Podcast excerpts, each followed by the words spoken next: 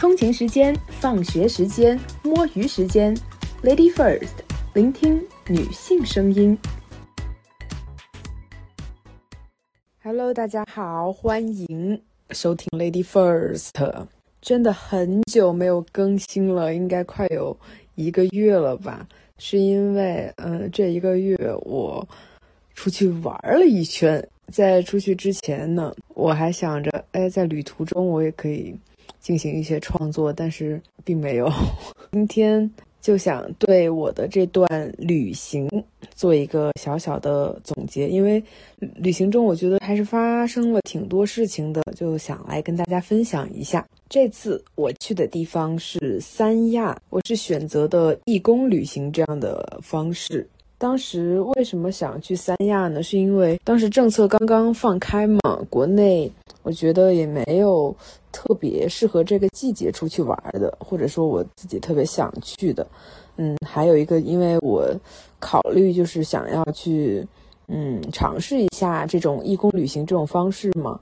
嗯，云南的话我没有考虑，是因为之前在那边待的比较久。其他地方我觉得就是。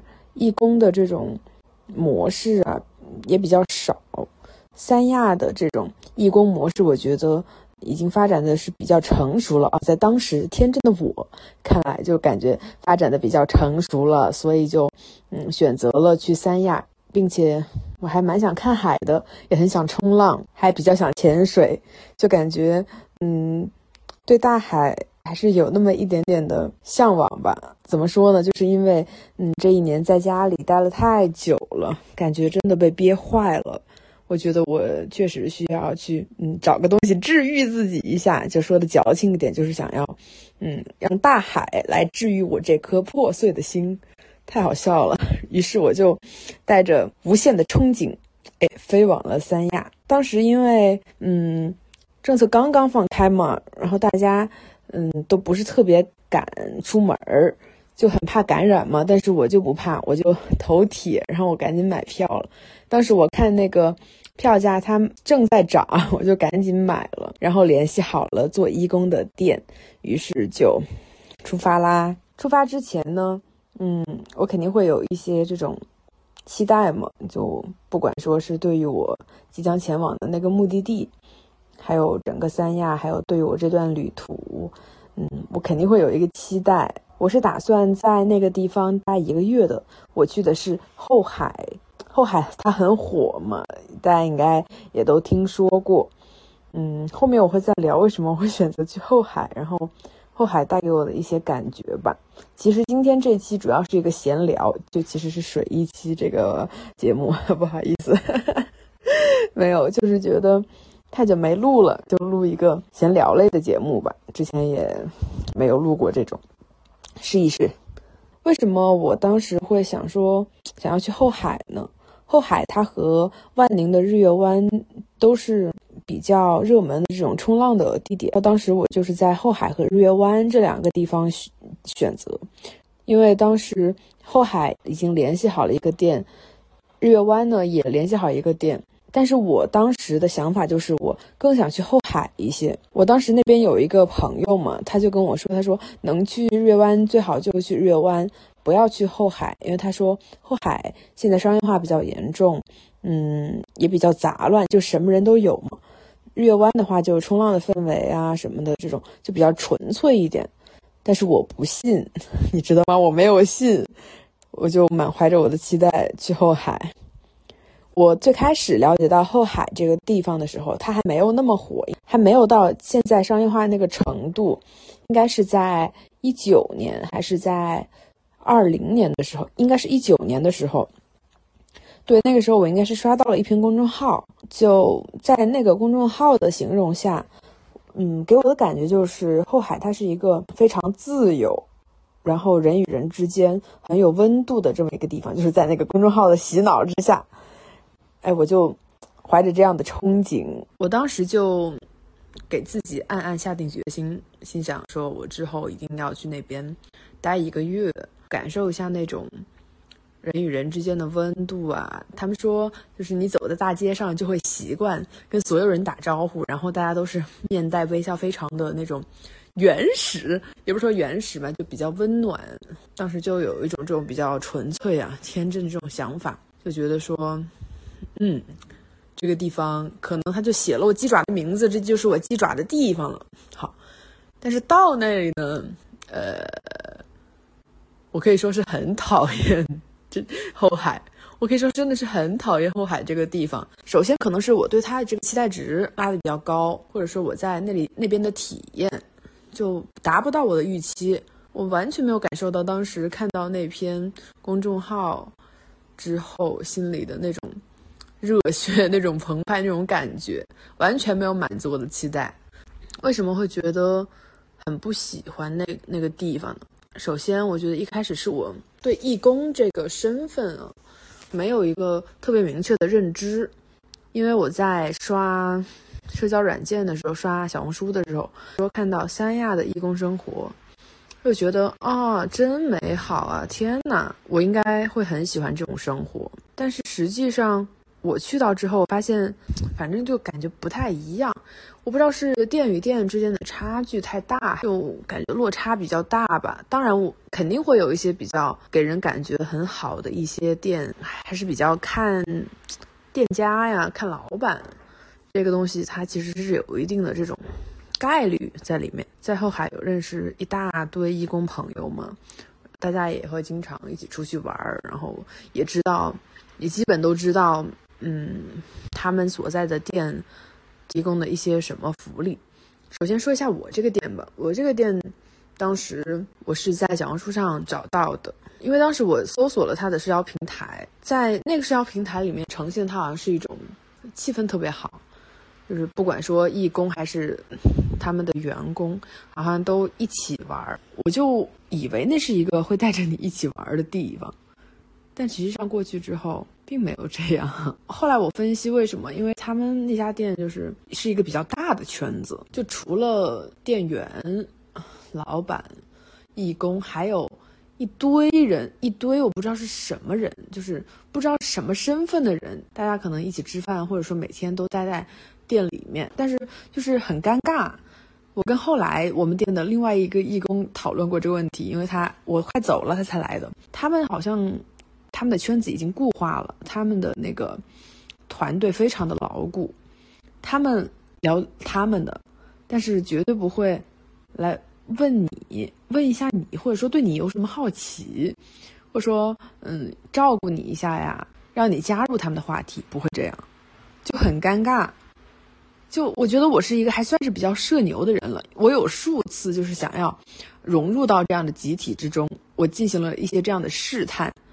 但是给我的感觉就是啊，我被拒之门外，对，就是这种感觉。所以之后我也没有再说想要特别努力的啊融入这个环境。可能大家就是不知道没有这个缘分吧，我也不知道该怎么形容。反正就我觉得店里的这个气氛，我觉得不太好。就是我觉得我没有融入进去，我没有感觉到。就是作为义工，然后和这个老板啊、店员啊打成一片那种感觉。我以为我去那边是社交的，包括我觉得我去那边，嗯，我去选择义工，我就是为了去社交的。因为这一年我没有怎么社交，所以我就想去放肆的社交一回。因为我本来就是一个社交属性特别强的一个人嘛，我就不社交我就很难受。我就想着，我就抱社交的想法过去的，但是感觉很不妙，就是在店里面就很尴尬。我觉得我真的不是一个特别容易尴尬的人，但是那个气氛就是会让你很尴尬。我不知道真的该怎么形容，就是店里的大部分人都无视你的存在，他们不会对你感到好奇，不会。他们也懒得跟你说话，就那种真的很难形容。我觉得大家应该都懂，那是一种什么感觉。当时我就不是很开心嘛，因为我当时我有点怀疑是自己的问题，是不是因为我太久没有社交了，所以说我丧失了这种游刃有余的能力。我当时就觉得有一点奇怪嘛，是我跟室友的关系处的也很不咋地，就很奇怪。真的很奇怪，你一个人去那儿，你人生地不熟，你当然希望尽快的融入，呃，当地不管说是当地居民啊，或者说是当地的这些商店，你当然希望寻找那么一点归属感，因为毕竟我当时打算待一个月的嘛。但是我跟室友的关系也不是那么的融洽，就是从一开始大家可能打个招呼，后来不打招呼了，有一些什么误会啊，大家也没有说清。这个其实后面这这一部分其实挺精彩的，大家一定要往后听。对，因为我们宿舍的环境也比较恶劣，就是比较小，但是人又很多，嗯，所以说当时那前面一两周我就不是很开心，我就会出去，我就一般不在店里待着，我就一般出去去找其他义工朋友啊，去玩、吃饭、喝酒什么的，就是这么过的。然后当时那家店说是会提供给我什么。啊，就可以带我免费的，就是教我冲浪嘛。但是，我待了三周吧，应该有啊，没有三周，两周。对，这两周里面没有一个人提起这件事情。其他店我听他们说都说，呃，都是老板催着这个冲浪教练带着义工下海，但是我们店就完全没有。我觉得我不知道，就是你感觉你去问吧，又有点奇怪。你不问吧，你又觉得很难受。你你选你选择当义工，你就不想花钱，你就不想花钱请教练，懂吗？这种心态就是他很难调整。这个地方没有写鸡爪的名字。对，首先是店店这家店给我带来的这种不是很好的体验，还有就是在我这种自我 PUA、对自我怀疑的这种情况下。有一天我被 trigger 到了，我在街上溜达的时候，我看到很多家店，他们都贴了一个那个贴了一张纸，上面写着非本店客人冲脚五元一次。我甚至还看到非本店客人上厕所十元一次。我当时心里就很失望吧，我觉得就是很失望，我觉得怎么会这样？因为在我脑子里。我的想象中，它是一个很有温度的地方，人与人之间的关系很融洽。但是呈现出来就是大家好像为了赚钱都疯了。但其实我觉得这其实有很多方面的原因吧。一方面其实就是因为人也比较多嘛，旺季的时候肯定人很多，自己家的那个水啊，自己出水费，厕所也很难打扫，这些我可以理解。那么我就想问一下，三亚文旅局在干什么呀？他哪怕。后海这个地方，它是一个小渔村，但是你也可以建两个公厕吧？为什么不呢？而且它现在已经变成了一个这么热门的这样一个旅游的这样一个景点，为什么没有公共厕所呢？这是我特别没有想清楚的一点。包括我觉得整个三亚的这个旅游市场真的很混乱，它的物价奇高。包括就在同一天，我还目睹了两场吵架，就是。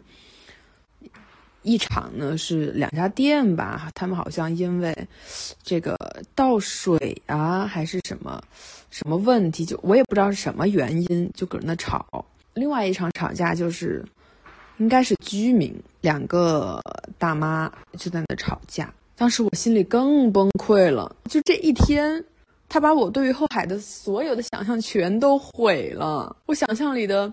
邻里关系和睦，人与人的温度什么都没有，它就是一个商业化奇高，大家都想挣你的钱的地方。我当时就觉得，哇，我好想走，真的不想待下去了。但是我想，我能去哪里呢？现在义工又不好找，是吧？我就又待了几天。后面玩的比较开心，是因为认识了一些义工朋友，大家玩的比较熟，然后每天呢去海边发发疯啊。嗯，就还是比较开心，大家每天都白嫖，就是当义工，就是就是为了去白嫖，就特别有意思。我觉得，我当时心里有一个很直观的感受，很明显的感受，就是这个地方没有写鸡爪的名字，这不是我的地方。当时我就觉得，我这辈子可能也不会再来第二次了。再来说一说我的义工生活吧，真的还是蛮抓马的。我们那个地方是一家酒吧，我当时最开始接的工作是做一休一。每天晚上去做六个小时的班就可以了，但是因为当时我刚过去，大家都开始陆陆续续的阳了，包括客人也不是很多，我也阳了，所以就很很多天都没有上班，然后就有一天就去就做了一天的班，做完这一天的班的后面的第二天还是第三天，老板就跟我说让我想让我做公众号。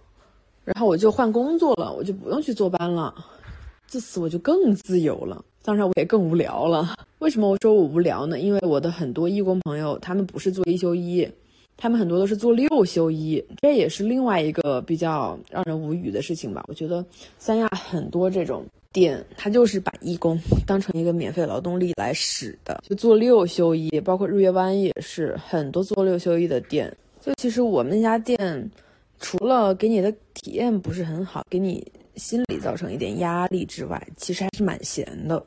尤其是我没有做什么事儿，我待了两周，可能也是我这个运气比较好了，就发了发公众号，就做了一天的班，然后平时都自己出去玩。但是不太好的一点就是我没有午饭，我们只有晚饭，所以说造成了我我的开销也比很多义工朋友都要大很多，因为我需要负责自己的早午饭，晚饭有时候也不在店里吃，所以导致我这开销。比较大，这是这也是我不太满意的一点，但是好在我比较闲了。怎么说呢？每家店它其实都有利有弊，有的店呢它是福利比较好，它是饭呢比较好吃，但是但是它没有一个固定的时间，就它要求你上班的那一天要随时待命一样。有的店就是虽然伙食不是很好，但是风景很好，然后还有就是潜水啊方面比较积极，就是。会带你下去啊，不是潜水，带你下去冲浪了。嗯，有利有弊吧。其实我这这个真的就是运气问题，因为你当义工嘛，你本来就是想要说，嗯，不要花太多的钱，就是穷开心嘛，穷开心路线。后来，但是我们很多人有一个共同感受，就是三亚没有钱真的不好玩儿，你就是得花钱去住那种那种大酒店。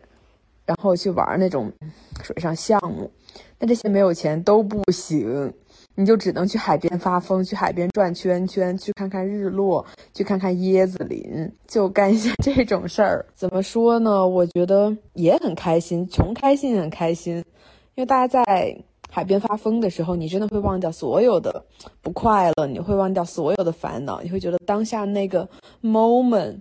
太美好了，我真希望停留在那里。觉得它确实是有治愈的作用，但这种治愈，不是说义工这个身份带给你的，它还是需要你自己，你自己去治愈自己。我也从一开始，前面那一周特别没有归属感，然后觉得有一点自我怀疑，怀疑自己社交能力的状态下，能够。变得自洽，就是我更加不 care 店里的那种气氛了。我如果我在那里待着不是，我在寝室里待着不开心，我就出去，我就出去找我的好朋友玩，我就去海边发疯，我就穿着比基尼裸奔，能够自洽吧？我觉得还是蛮有收获的一段旅程，和义工朋友们一起发疯啊，这种经历，这种感觉，那种人与人的温度。你感觉到了，但是这个温度不是我一开始期待的那种。我和当地的 local、当地的那种居民、当地的店家，当时我们店还有一个朋友，他说他也不是很喜欢这个地方，他觉得这个地方很浮躁。他之前在香港里香格里拉做义工嘛，他说香格里拉，你在香格里拉待着，你会觉得所有人都很爱你，对。但是你在后海，你会觉得很浮躁，大家没有人，没有人在意你，没有人对你好奇。是的，我觉得我有这种感觉吧。虽然我没有去香格里，香去过香格里拉，但是我觉得跟后海比起来，云南的旅游氛围真的要好很多。我不是在拉踩啊，就是自己的一些感觉吧。我觉得大家肯定也会有不同的感觉。就你会觉得，嗯，对，包括我觉得后来我能够感觉到开心，也不是后海这个地方带给我的，我仍然讨厌它，我仍然很讨厌后海，但是我还是觉得我仍然很珍惜我和那群朋友的那段时光，那段日子就很开心吧，当然。也正是因为有后海这个地方，才会让我们相遇，才会让我们相识。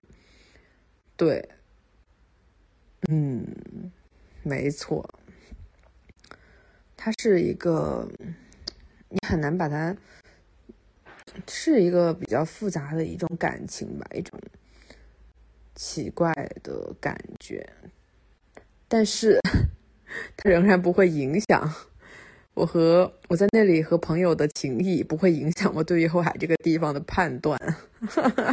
天呐，真是一个避雷帖。后海的忠实粉丝会不会杀我呀？哈哈。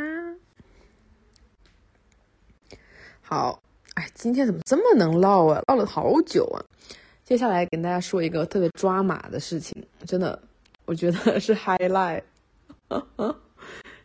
就是我在走的那一天，就离开后海那一天早上，和我的一个室友打了一架。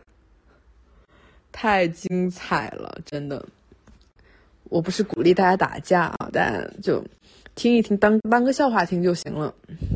因为我觉得他好像是我有意识以来哈，第一次就正儿八经的和女生打架。以前我都是和男生打，和男生打就比较惨嘛，就，但我就是那种很不愿不不服输，但是和男生打又和男生打呗。就是被吊打，就是被男生吊打，但是我也完全我就不怕死的那种。我第一次和女生打架，当时是怎么呢？我觉得可能也是他们对我积怨已久吧，可能也就是本来就不是很喜欢我。然后我走的那天早上，呃，动静可能稍微大了一点，其实我觉得是能够接受的。我就是当时在收我的那个三件套，然后我把那个。厕所的门哦，厕所的灯打开了，我要因为我要收拾东西嘛，我都没有开宿舍的灯，我就把厕所的灯打开了，然后就那么透着那么一点光上收拾东西，我就赶紧滚蛋离开这个鬼地方。他觉得我吵他眼睛了，对他可能也是之前就对我积怨已久嘛，就可能有一些他哦，他说他觉得我很奇怪，他说他跟另外一个。义工说过，对，就可能不是很喜欢，或者说我们磁场不是很合。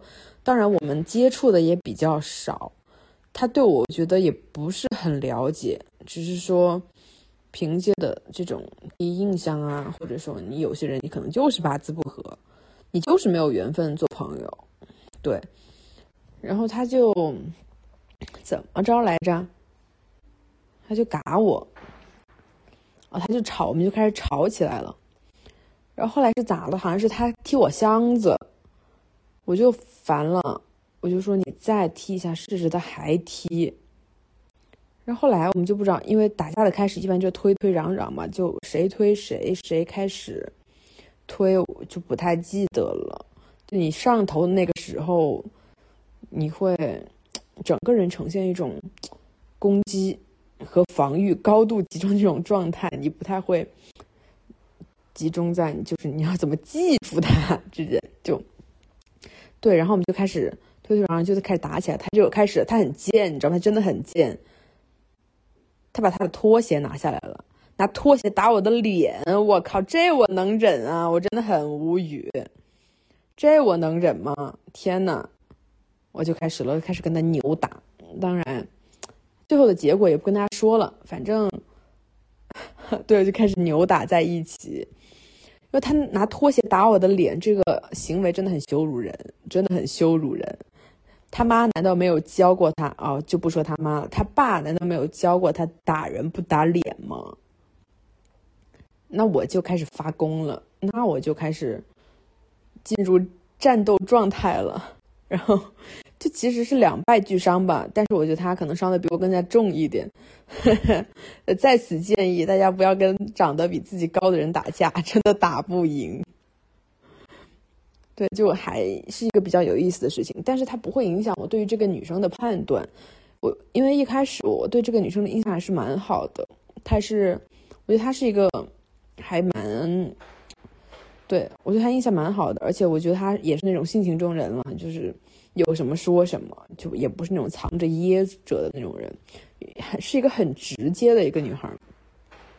我也不会因为跟她打架了影响对她判断。我觉得她人是可以的，只是说大家可能没有那个缘分做朋友，或者说相遇的时机不对，或者说，嗯，对我觉得就是没有缘分吧。这个也不用 care，我觉得不用在意。就我觉得拿这个事儿说出来，大家我就觉得可以自洽一点，在人际关系方面，就有些人你就是跟他天生合不来。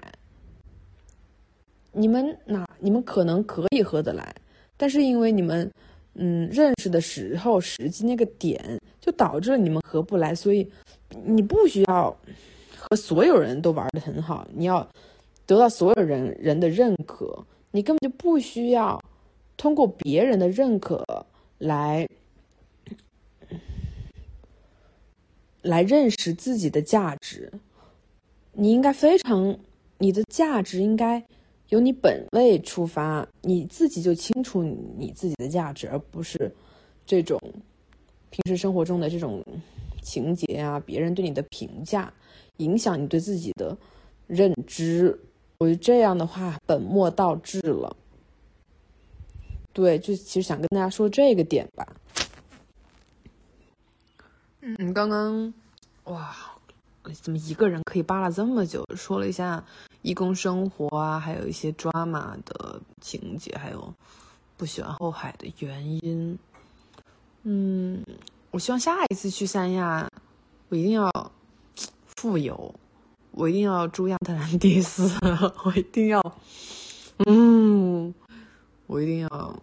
但是我要是经济状况好了，应该也不会再想要去三亚了。小声嘀咕一句。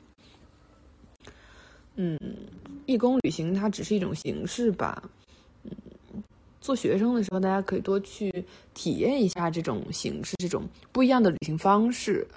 而且，我比较喜欢一个人旅行的，就是他可以说走就走，你不用在意，你甚至不太需要做攻略，你也不用去在意朋友的感受啊。这种我觉得他更自由，但很多人他没有说。没有一个人出去的勇气，就自己的选择吧。自己，大家，我我我推荐大家可以去尝试一下自己一个人旅行，你会感觉不太一样，你会觉得，对，你会觉得不太一样。我有几次一个人去旅行的，嗯，经历，我都觉得很难忘，然后特别有意思。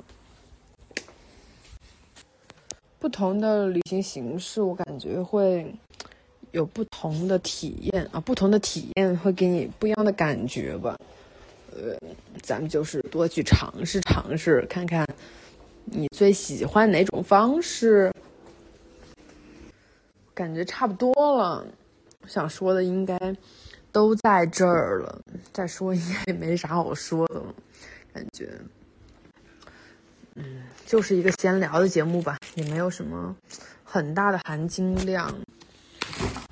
就，哦，对，我还想跟想要以后想要去义工旅行的朋友们说一下，降低对义工生活的期待，因为现在国内，我真的觉得义工的这个市场已经很混乱了，就是很多人，我看到特别多。吐槽的帖子呀，包括我身边朋友的这种感受啊，确实觉得你要认真考虑一下，你是否能够承受得了，嗯，他给你带来的这种落差，然后你可能也不会感觉到开心，不会有你想象中这种开心，当然你也会有很多意外的惊喜，这不就是旅途，也是我们人生中最宝贵的地方吗？好了。今天节目就到这里吧，我要开始吃夜宵了，拜拜。